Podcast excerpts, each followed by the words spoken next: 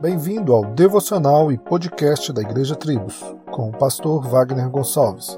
Visite o nosso site www.igrejatribos.com.br.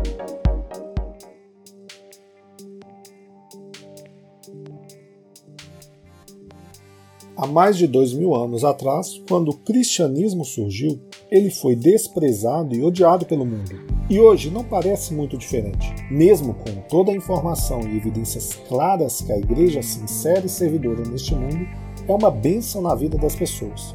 O mundo jaz no maligno, e como bem disse Jesus, se o odiou, quanto mais aos seus seguidores. E isso se dá principalmente pela mensagem, que é ofensiva ao pecado do homem, sendo estes cada vez mais individualistas, relativistas e violentos mas o único remédio continuará sempre sendo o arrependimento e conversão a Cristo, o nosso Senhor.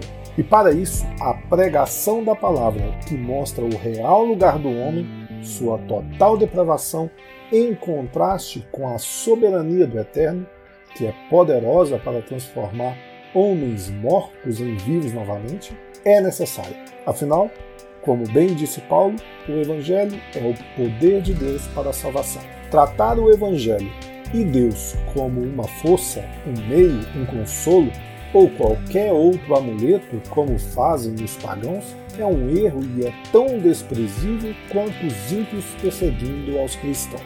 Em tempos tão obscuros como estes, onde a fé, a família e a base tenta ser derrubada a todo tempo, que sejamos homens e mulheres cheios do Espírito Santo, que oram, que leem as Escrituras e que se submetem à autoridade do Eterno. Que Deus te abençoe. Solos Cristos, dele, por ele e para ele.